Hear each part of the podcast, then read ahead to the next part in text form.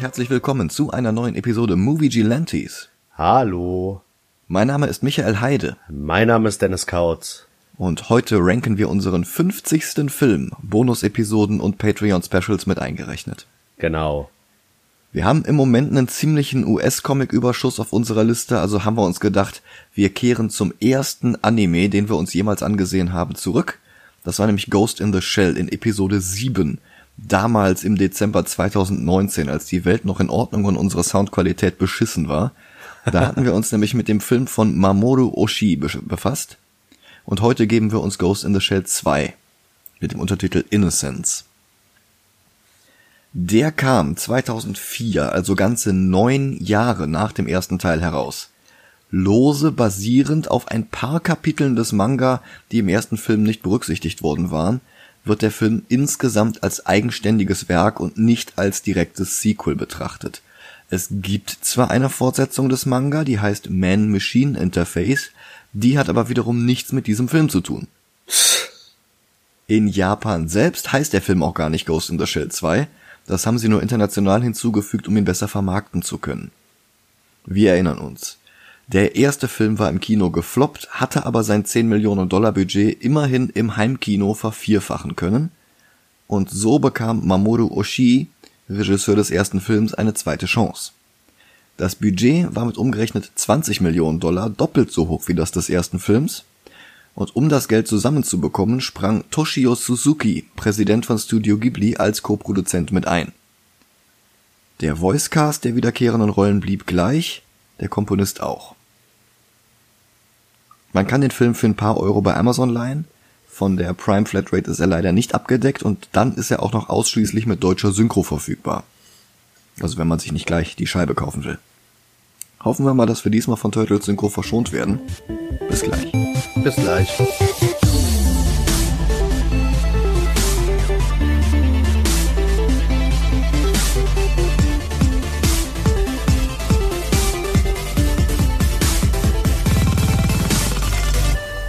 Und da sind wir wieder. Äh. Spoiler, der erste war besser. Oh ja. Wobei, jetzt den ganzen Film gesehen zu haben, wertet ihn wieder ein bisschen auf. Wobei das halt, na, vielleicht mache ich es erstmal der Reihe nach. Ein Introtext fasst die Vorgeschichte zusammen. Bato, das war der mit den Cyberaugen, der Partner von Major im ersten Film, der arbeitet immer noch für Sektion 9. Sein Partner ist jetzt der weitestgehend unvercyberte Togusa. Von Kusanagi fehlt nach den Ereignissen um den Puppenspieler im ersten Film jede Spur. Der kindliche neue Körper, den Bato am Ende des ersten Teils für sie gebaut hatte, der wird nicht mal erwähnt. Und der Film beginnt mit einem deutlich rougheren Animationsstil, kombiniert mit viel zu glatter, viel zu sauberer Uncanny Valley CGI. Und der Kontrast ist besonders unangenehm. Und dieser Hybrid-Look zieht sich durch den ganzen Film. Die traditionellen Zeichnungen sind um einiges schwächer als im ersten und lediglich die gemalten Hintergründe sind so hübsch wie im ersten Film. Aber die halbe Zeit bekommen wir die nicht zu sehen, sondern noch mehr CGI. Aber zur Handlung. Bato erreicht einen Tumult. Und die deutschen Sprecher der Polizisten spulen ihre Dialoge so unfassbar gelangweilt herunter. Oh ja. Ein Androide hat seinen Besitzer umgebracht, auf der Flucht zwei Polizisten getötet und versteckt sich jetzt in einem leerstehenden Haus. Alle Eingänge sind abgeriegelt. In zwei Minuten werden wir stürmen. Bato betritt das Gebäude. Er reibt sich seine Cyberhand, damit wir als Zuschauer nochmal sehen, dass er sie hat, und wir sehen eine Sequenz aus seiner Perspektive mit seinen Augmented Reality Einblendungen. Das sieht ein bisschen aus wie die Detective Vision in den Batman-Spielen von Rocksteady. Mhm. Er findet Leichen, Spuren und einen offenbar deaktivierten Androiden, der wie eine klassische Geisha zurechtgemacht ist. Doch sie erwacht zum Leben und greift Bateau an. Der blockt alle Attacken, wirft sie gegen die nächste Wand, sie zuckt und die Animation hier hat absichtlich zu wenig Frames, was ein unangenehmes Flackern erzeugt. Das soll die unnatürlichen Bewegungen eines defekten Roboters wiedergeben, wirkt aber nur völlig desorientierend. Und dann reißt sie sich die künstliche Haut vom Körper und klappt ihren Kopf auf. Vorspann. Das ist eine Szene, die werden wir noch so oft sehen. Und ich verstehe sie einfach nicht. Diesen, dieses aufklappende Ja. äh, Gesicht, oder? Das kommt mir vor wie so Spielzeug. Wenn du so einen bestimmten Knopf drückst, klappt der auf. ja, stimmt. Naja, das ist ja quasi Spielzeug, ne? ja, aber na, Ja. Der Vorspann setzt ein. Die Musik ist erneut von Kenji Kawai. Und das war schon einer der Höhepunkte im ersten Film und auch hier ist es definitiv eine Stärke. Die selbst für 2004 sehr stümperhaften CGI-Bilder, die die Klänge begleiten, ziehen die Wertung aber auch gleich wieder nach unten. Nur mal zum Vergleich. 2004, das ist nach Pixars Monsters Incorporated und nach Findet Nemo. Der erste Incredibles-Teil lief bloß zwei Monate später in den Kinos an. Wobei der Film ja noch nicht mal komplett CGI ist, der macht das ja nur so punktuell. So wie The Mask und Jurassic Park zehn Jahre früher. Hier sehen wir mechanische Puppenkörper, die an die Skulpturen und Schaufensterpuppen von Hans Bellmer erinnern. Eine überraschend intellektuelle Anspielung, die aber durch die viel zu glatten Oberflächen ruiniert wird. Da ist keine Struktur, keine Unebenheit. Das ist noch nicht mal poliertes Marmor, das sind einfach nur schwerelose digitale Seifenblasen. Und vielleicht ist das auch die Absicht. Immerhin ist ja auch die mordende Gescha nur ein künstliches Artefakt. Aber dann heben sich die beiden versuchten Aussagen gegenseitig wieder auf. Oder ich verstehe die Aussagen falsch. Oder Oshi hat hier gar keine Aussage, sondern wollte bloß alle Inspirationen irgendwie in den Film reinquetschen, egal ob sie zusammenpassen oder nicht.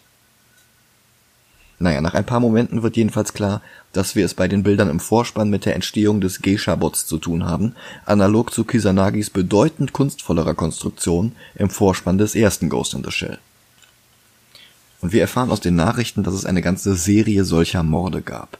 Eine ganze Baureihe weiblich konstruierte Roboter namens Hadley vom Typ 2052 der Firma Locus Solus ist durchgedreht und hat ihre Besitzer getötet. Und da müssen wir jetzt mal kurz die ganzen Easter Eggs entpacken.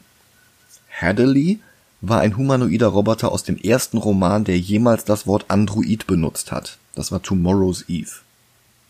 Der Name Locus Solus ist Latein für der einzige Ort und stammt vom Titel eines Romans von Raymond Roussel. Und einige Elemente von diesem Roman greift der Film im Laufe der Handlung noch auf.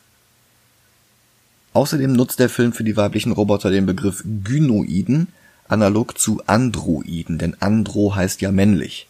Und Gyno, wie in Gynäkologie, ist weiblich. Das erste Mal tauchte der Begriff Gynoid 1985 auf im Roman Divine Endurance. So, da haben wir jetzt genug zu diesen Easter Eggs.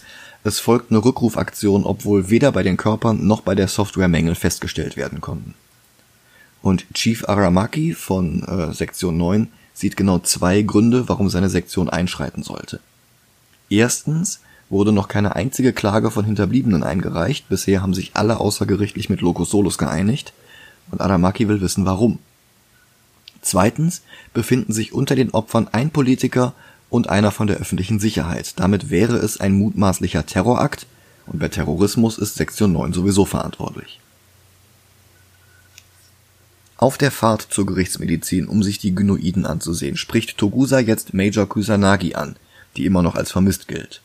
Und Bato sagt, dass die Person Major lediglich der Ghost war in dieser Shell ihres Körpers und dass es egal ist, wo dieser Körper jetzt stecke. Die Regierung will den Körper allerdings wiederhaben, weil der ihr Eigentum ist, genau wie das Wissen, das in dem Cyberbrain gespeichert ist. Bei der Gerichtsmedizin ist wieder der Polizist mit dem Schlaftabletten-Synchronsprecher. Die Gerichtsmedizin ist im 18. Stock. Wollen Sie, dass ich Sie hinbringe? Aber die beiden gehen alleine. Der Gynoidenkörper ist schon wieder zu großen Teilen computeranimiert und sieht nicht nach einem Film mit 20 Millionen Budget aus. Zumal das alles auch so ein bisschen inkonsequent ist. Wenn die Gynoiden CGI sind, weil sie mit ihrer Künstlichkeit aus dem Rest des Films hervorstechen sollten, warum sind dann Batos Cyberaugen nicht auch CGI? Warum nicht seine Hand? Ja, stimmt schon. Warum sind die ganzen anderen Sachen nicht auch aus dem Rechner? Das, das, das geht alles nicht auf. Nur ausgewählte Sachen sind CGI und andere nicht. Und da ist kein System hinter. Zumindest keins, das ich erkannt hätte. Wir treffen jetzt die Gerichtsmedizinerin Haraway. Das ist eine rauchende Zynikerin, die wahrscheinlich nicht zufällig an Asimovs Dr. Susan Calvin erinnert. Auch wenn der Name Haraway wiederum von Donna Haraway stammt. Das ist die Autorin des Essays Das Cyborg-Manifest. Die Dame sitzt an einem riesigen Computertisch, bei dem sogar die Tischplatte ein Touchscreen-Display ist, und beschwert sich, dass Bato die falsche Munition genommen hat. Mit anderer hätte sie den Gynoidenkörper nämlich wieder reparieren können. Und sie wundert sich laut, warum die künstliche Gescha vor Batos Eintreffen Selbstmord begehen wollte. Denn das widerspricht der dritten Direktive, die der Film ebenfalls von Asimov übernommen hat. Nur mal kurz zum Zusammenfassen. Bei Asimov gibt es drei Gesetze. Eins, ein Roboter darf niemals einem Menschen schaden oder ihm durch Untätigkeit Schaden zuführen. Zwei, ein Roboter muss alle Befehle durch Menschen befolgen, solange die nicht das erste Gesetz brechen würden. Und drei, das ist das, um das es hier geht, ein Roboter darf niemals seine eigene Existenz gefährden, sofern die ersten beiden Gesetze das nicht aushebeln. Und Suizid eines Gynoiden ist nicht mit diesem dritten Gesetz vereinbar. Und doch kam es in der Vergangenheit immer häufiger dazu, vermutlich durch Schäden im Computerhirn. Roboter werden ausrangiert, wenn ein neues Modell auf den Markt kommt, die veralteten landen auf der Straße, werden nicht mehr gewartet. Vielleicht wurde aber auch einfach ein Ghost in die Gynoidenkörper hineinkopiert, aber wer würde sowas tun und vor allen Dingen warum? Und es folgt jetzt etwas Philosophie darüber, was die Unterschiede zwischen Mensch und Maschine sind und warum die Roboter wohl menschlich aussehen. Warum sind Menschen eigentlich fasziniert von Puppen? Und das sind alles spannende Ideen, aber die sind in diese Unterhaltung hier wie mit dem Brecheisen eingefügt. Das bringt die Handlung nicht voran, aber diese ganzen Ideen werden auch nicht tief genug ausgelotet, um Selbstzweck zu sein. Das ist so, als würde ein Polizist während einer Schießerei mit dem Bankräuber plötzlich Thomas Nagels These erwähnen, wir könnten nie nachempfinden, wie ein anderes Bewusstsein Wahrnehmungen fühlt, weil wir immer nur unser eigenes Bewusstsein als Kontext haben, bla bla bla. Und dann erschießt der Polizist den Bankräuber und die Geschichte ist aus. So, dass das bringt weder den Plot noch die Diskussion um die ganz am Rande angeschnittenen Themen voran. Das, das, das geht alles nicht auf. Naja, der von Bato erschossene Gynoidenkörper hatte jedenfalls Merkmale, die ihn von gewöhnlichen Roboterbediensteten unterscheiden nämlich Geschlechtsorgane. Das war ein Sexbot. Und Togusa kombiniert, dass es deswegen zu außergerichtlichen Einigungen kam, damit keine peinlichen Details durch ein Gerichtsverfahren nach außen dringen können. Und Haraway stellt noch was fest, denn im Audiopuffer des zerstörten Gehirns war noch ein Wort gespeichert. Hilfe. Bato geht. Togusa will noch wissen, ob Haraway je selbst ein Kind zur Welt gebracht hat oder Eizellen für eine In-vitro-Fertilisation gespendet hat. Sie verneint. Warum er das wissen will, das ist nicht ganz klar. Die beiden steigen wieder ins Auto, als ein Funkspruch reinkommt. Jack Folkerson, Leiter des Versands bei Locus Solus, ist in einem gemieteten Bootshaus von herkömmlichen Küchengeräten getötet worden, auf spektakulär unappetitliche Art. Am Tatort treffen sie jetzt Ishikawa, das ist noch ein Kollege von Sektion 9. Und in der Bücherei des Bootshauses findet Barto ein Buch mit dem Bild einer weiteren Hans-Bellmer-Skulptur auf dem Cover. Und darin ist ein Hologrammfoto einer jungen Frau. Und das ist ein ganz netter Effekt. Das ist wie so eine Trading Card. Und wenn er sie dreht, dann sehen wir halt, dass das Bild dreidimensional ist. Aber halt nur als Hologramm. Bato fährt nach Hause und füttert seinen Hund. Das ist ein Basset. Und dieser Basset ist dem Hund des Regisseurs selbst nachempfunden. Oshi hat in vielen seiner Filme Bassets, gerade wenn es um die Frage nach Körpern und der Identität darin geht. Denn, und das hat er selber in einem Interview gesagt, wenn Oshi mit seinem Hund spielt, dann vergisst er darüber, dass er selbst ein Mensch ist. Und nur so ist er frei von den Einflüssen, die seine Hülle auf ihn hat. Warte. Also, ja. Ach, du meinst äh, den Regisseur. Der Regisseur, ja, ja. Ah, ich dachte gerade, du meinst äh, Batu. Nein, nein, nein. Wenn der Regisseur mit seinem eigenen Hund spielt, Okay. dann vergisst der Regisseur, dass er ein Mensch ist. Dann geht er so in diesem Spielen auf, dass er halt wirklich nicht mehr von seinem Körper ähm, beeinflusst wird. Ja, also dann verstehe. könnte er genauso gut selbst ein Hund sein. Natürlich. Also das ist schon irgendwo der Richtige für diesen Stoff. Aber, wie schon beim ersten Film auch, diese ganzen interessanten, angerissenen philosophischen Themen, das kommt viel zu kurz. Also ich vermute, dass Oshi wollte, dass wir uns selbst mit den im Film aufgeworfenen Fragen beschäftigen sollen, aber dann knallt er uns wieder eine ausgeweidete, von Küchengeräten zerstückelte Leiche um die Ohren, die von der Ethik brachial ablenkt. Mhm. Besagte Leiche ist erst nach dem Mord zerteilt worden, wie wir herausfinden. Ein verdächtiges Auto wurde auf einem Parkplatz nahe des Tatorts gefunden, das gehört einer Yakuza-Gang. Und eine Verbindung zu den anderen Mordopfern kann nicht festgestellt werden. Bato räumt jetzt bei den Yakuza auf. Und sie sind seinem gepanzerten Cyborg-Körper haushoch unterlegen. Sie haben einen eigenen Cyborg mit Klingenarm, den Bato ihm aber sofort abreißt, das ist auch keine Herausforderung. Und das Ganze hat sie nicht weitergebracht, das hat den Film nicht weitergebracht. Das war jetzt einfach nur Action Bratz Bratz. Und dafür bekommen Bato und Togusa jetzt auch noch direkt Ärger von ihrem Chef, der sie allerdings auch nicht dafür suspendiert. Auf dem Heimweg geht Bato wieder Hundefutter einkaufen und begegnet einer vermummten Frau. Und er hört, dass sie sagt, das hier ist die Todeszone. Das Interessante ist, im Japanischen wird diese Frau gesprochen von Atsuko Tanaka, das ist die Sprecherin von Kusanagi. Und im Englischen ist das auch so. Zu den deutschen Sprechern weiß ich jetzt leider nicht viel. Das heißt, das scheint wohl hier Major zu sein, die mit ihm redet. Und er erkennt sie nur nicht. Und sie verlässt dann auch den Laden, bevor er sich nach ihr umdrehen kann. Daraufhin spielen jetzt seine Cyberaugen verrückt und alle anderen Menschen im Laden scheinen ihn anzugreifen. Er zerlegt den halben Laden, schießt sich selber fünfmal in den eigenen Arm, bis Ishikawa auftaucht und ihn stoppt. Aber alles gut, er bekommt einen neuen Arm und Togusa bringt ihm sogar seinen Hund zu Sektion 9. Offenbar hat jemand Batos Augen gehackt. Vielleicht als Warnung? Der Film spricht es nicht so richtig aus. Und es gibt jetzt eine sehr, sehr, sehr lange Sequenz, in der Oshii jetzt die Flugsequenzen von Blade Runner nachspielt. Also so ein Flugschiff, das durch so eine bernsteinfarbene Stadt fliegt, ganz, ganz langsam.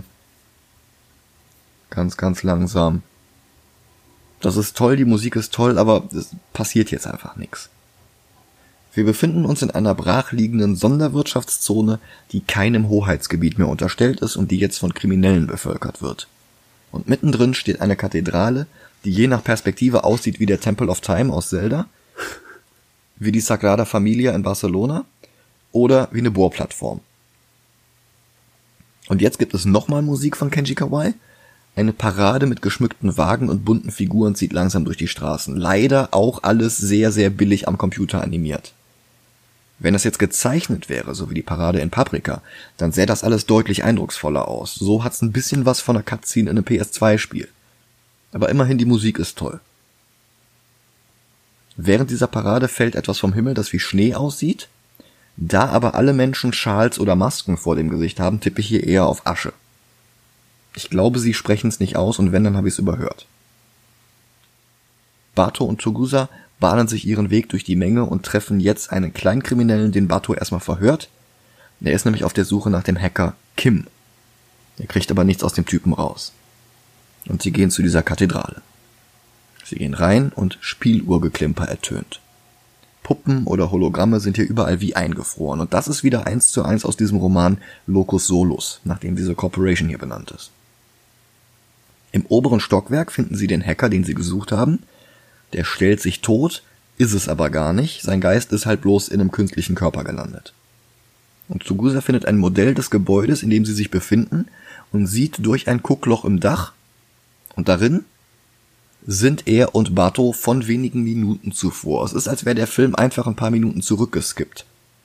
Minuten, die wir jetzt fast genauso lange wieder nachholen. Aber diesmal ist es nicht Kims lebloser Körper im Arbeitszimmer, sondern ein nachgebauter Togusa.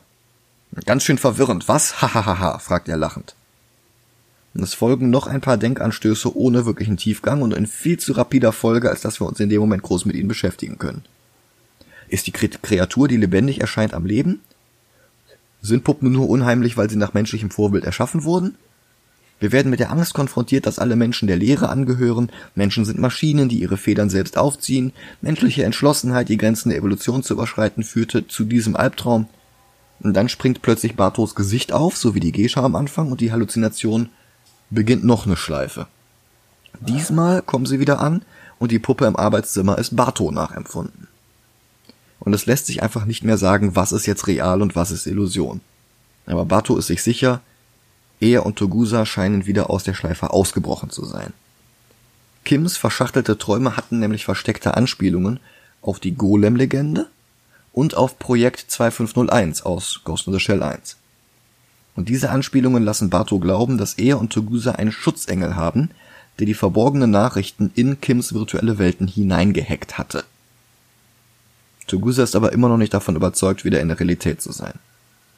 Bato sagt, naja, letzten Endes können sie das auch gar nicht wissen. Durch die Vernetzung der Cybergehirne ist auf keine Erinnerung mehr Verlass. Vielleicht hat Togusa ja gar nicht Frau und Kind, sondern lebt immer noch alleine mit implantierten falschen Erinnerungen an Frau und Kind in seinem Cyberhirn. So ein Szenario hatten wir ja auch schon in Ghost in the Shell 1 mit diesem Müllmann. Mhm. Und Bato spekuliert, dass es Kim war, der sich in Bato hineingehackt hatte in dem Supermarkt, damit er da randaliert. Und es war nur der Schutzengel, der ihn vor der Falle bewahrt hat. Ein Schutzengel, den er jetzt verloren hat oder verloren zu haben glaubt. Tugusa will nach Hause zu seiner Tochter. Mit den Daten aus Kims Gehirn könnten sie doch eigentlich jetzt Locus Solus festnageln, aber Bato will handfeste Beweise. Also dringt er in das Schiff ein, das das schwimmende Hauptquartier von Locus Solus ist. Er ist quasi Solid Snake und Tugusa ist Otakon. Und wir haben jetzt schon wieder das Problem wie neulich beim Showdown von Losers. Als Spiel wäre das jetzt sicherlich aufregend, aber so ist es etwas zäh, wie er da einfach nur minutenlang durch die Gänge schleicht.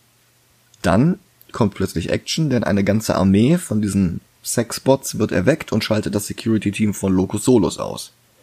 Und das ist durchaus creepy, aber auch wieder sehr bunt und hektisch geschnitten. Und ausgerechnet Bartos neuer, frischer Cyberarm rettet ihm jetzt das Leben. Und plötzlich wendet sich eine der Gynoiden gegen alle anderen. Sein Schutzengel? Major. Zumindest ein Teil von ihr, heruntergebeamt von einem Satelliten, gerade genug, um den künstlichen Körper zu steuern, aber nicht das komplette Bewusstsein, dafür ist die Festplatte in dem komischen Gynoiden nicht groß genug. So, und die beiden kämpfen sich jetzt durch die Gynoiden Legionen. Major schließt ihren Gynoiden Körper an an das Betriebssystem des Schiffes an und Bato geht jetzt langsam die Munition aus. Er schießt die letzten Kugeln in sich nähernde Gynoiden, als Major dann endlich das System übernimmt. Alle externen Verbindungen sind getrennt, die Gynoiden sinken regungslos zu Boden. Major steuert das Schiff in internationale Gewässer, damit es als Beweismaterial dienen kann. Und sie finden außerdem zahlreiche Ghosts, die jungen Mädchen entnommen und in die Sexgynoiden gesperrt werden sollten, sowie Dutzende vor ihnen. Und lebende Mädchen finden sie auch noch. Und jetzt kommt halt raus, was hier eigentlich passiert ist. Locus Solus hat diese weiblichen Sexdruiden gebaut und hat tatsächliche junge Mädchen entführt, deren Ghosts extrahiert und dann in diese Droiden hineingesperrt, weil das wohl für die Kundschaft besonders attraktiv war. Und dieser Volkerson, der hatte davon gewusst und wollte das an die große Glocke hängen, ohne sich selber dabei als Whistleblower zu entlarven. Das heißt, er hat die Puppen dazu gebracht, zu randalieren, weil dann jemand kommen würde, um die Kinder zu befreien. Und dieser ganze Quatsch mit Kim und diesem Reingehecke in Bato im Supermarkt hatte damit nichts zu tun. Major verabschiedet sich jedenfalls, und wann immer Bato online ist, wird sie in seiner Nähe sein. Und ihr vorübergehender Körper sinkt zu Boden. Der Ghost ist raus. Bato und Togusa gehen nach Hause. Togusa überreicht seiner Tochter ein Geschenk. Eine Puppe. Die Kamera zoomt drauf, als wäre es irgendwas Wichtiges. Und dann hält die Kamera ungefähr 18 Minuten lang dasselbe Standbild von Barto und seinem Hund, die sich das Ganze angucken, ohne zu blinzeln. Ich habe echt gedacht, irgendwie spinnt mein, mein Stream oder sowas, aber nee, der Film ging weiter. Es ging ewig lange, war es einfach nur diese Einstellung. Und das ist das etwas antiklimaktische Ende des Films. Zumindest zieht Oshii das Leitmotiv der Puppen bis zur letzten Sekunde durch, aber er macht halt auch nichts damit. Ja, ja. Was mich am meisten stört, der Film ist so unfassbar hässlich. Ja. Der ist doppelt so teuer wie der erste und nicht ansatzweise so elegant. Ich mochte eine Szene. Ja. Und das war diese Parade, Ja, Aber auch nur, weil äh, ein Großteil der Parade komplett CGI war. Das sah ganz schön aus. ja, du hattest da halt nicht diesen Kontrast. Genau. Du hattest nicht dieses, dieses gewollte CGI interagiert mit gezeichnet. Weil das halt überhaupt nicht funktioniert hat. Und ansonsten die ganzen Bewegungen der Figuren sind viel langsamer. Es gibt ständig nicht notwendige Zeitlupenszenen. Und die Geschichte dümpelt mit einem sehr, sehr ungleichmäßigen Pacing im Gletschertempo vor sich hin. Also die halbe Zeit verstehst du nicht, was da gerade passiert ist. Die andere Hälfte kommen alle Erklärungen gleichzeitig, aber dann auch noch überladen mit 18 verschiedenen philosophischen Ideen. Und das kommt halt alles ein bisschen zu kurz. Also da ist schon was da und die Handlung ist nicht völlig unspannend. Aber das greift halt alles nicht wirklich perfekt ineinander. Diese ganzen Anspielungen auf Puppen, Marionetten, Paradewagen, Figuren, virtuelle Realitäten, Golems, das ist schon ein interessantes Leitmotiv, aber da hängt nichts miteinander zusammen. Da ist, da ist null Tiefe. Ja. Das ist so, als würde ich jetzt einen Film drehen, was weiß ich. Sag mal, wir beide drehen jetzt einen Flash, ja? Dann hast du jetzt plötzlich in jeder zweiten Szene Tomaten. Weil Ja. Tomaten rot sind, wie das Kostüm vom Flash. Und das sind halt einfach nur Tomaten. Und ich, ich gehe da nicht drauf ein und ich, ich rede da nicht drüber und, und es ist einfach nur alles völlig sinnlos voll mit Tomaten. Ungefähr so ist das hier mit den ganzen Puppen. Nein, die CGI-Sequenzen sind technisch überhaupt nicht gut gealtert. Die herkömmlich gezeichneten Animationen sind schwächer als die zehn Jahre vorher im ersten Film. Und damit ist der Film insgesamt deutlich hässlicher als Nausicaa. Und das war bis jetzt der am niedrigsten gerankte Anime auf unserer Liste, aber ich denke nicht mehr lange. Nee. Äh, wa- wa- Was hast du dir denn vorgestellt? Also von den angerissenen philosophischen Ideen, die dann nur in tumbem Actiongebratze untergehen, erinnert er mich an Ang Lees Hulk. Und auch der war besser. Sehr viel weiter würde ich wahrscheinlich nicht runtergehen. Boah, boah, bist du nett. Der Film verschluckt sich halt hier und da an dem, was er abzubeißen versucht, aber das ist halt kein Totalausfall wie Fantastic Four oder Batman wie Superman, weil die noch nicht mal versuchen, was auszusagen und dann trotzdem nicht das schaffen, was sie machen wollen. Der hier ist ja immerhin relativ kompetent erzählt und wird halt nur seinem eigenen Anspruch nicht gerecht. Ja. Ja, ich habe mir auch schon einen Platz rausgesucht. Okay? Und zwar 43. Also unter League über Dick Tracy. Ja. Ja. Ja, habe ich nichts gegen. Weil Schl- Man of Steel sowie League of Extraordinary Gentlemen, die haben mir mehr Spaß gemacht. Viel mehr Spaß. Ja, von mir aus setzen wir ihn unter League. Setzen wir Ghost in the Shell dann auf die 43. Ja. Ja, ich bin auch ganz froh, dass ich mir den nicht gekauft habe, sondern einfach jetzt nur geliehen für 2,99 in SD. Er hat halt schon ganz klare Mängel. Ja. Und das bricht ihm halt den Hals. Aber Aber nächste Woche wird's gut. Nächste Woche wird sehr viel besser. Wir haben nämlich einen Wunschfilm von einem unserer Patreon-Unterstützer. Genau. Der gute Johnny hat sich nämlich gewünscht, dass wir uns Rocketeer ansehen. Genau. Und dazu kommen wir nächste Woche. Genau. Dann habt eine schöne Woche und bis nächste Woche. Vielen Dank fürs Zuhören bei 50 gerankten Filmen. Genau. Empfehlt uns weiter. Wenn ihr in eurer Podcast-App die Möglichkeit habt, dann abonniert uns. Das hilft uns alles weiter. Und dann hören wir uns nächste Woche hier wieder mit The Rocketeer. Macht's gut. Ciao. Ciao.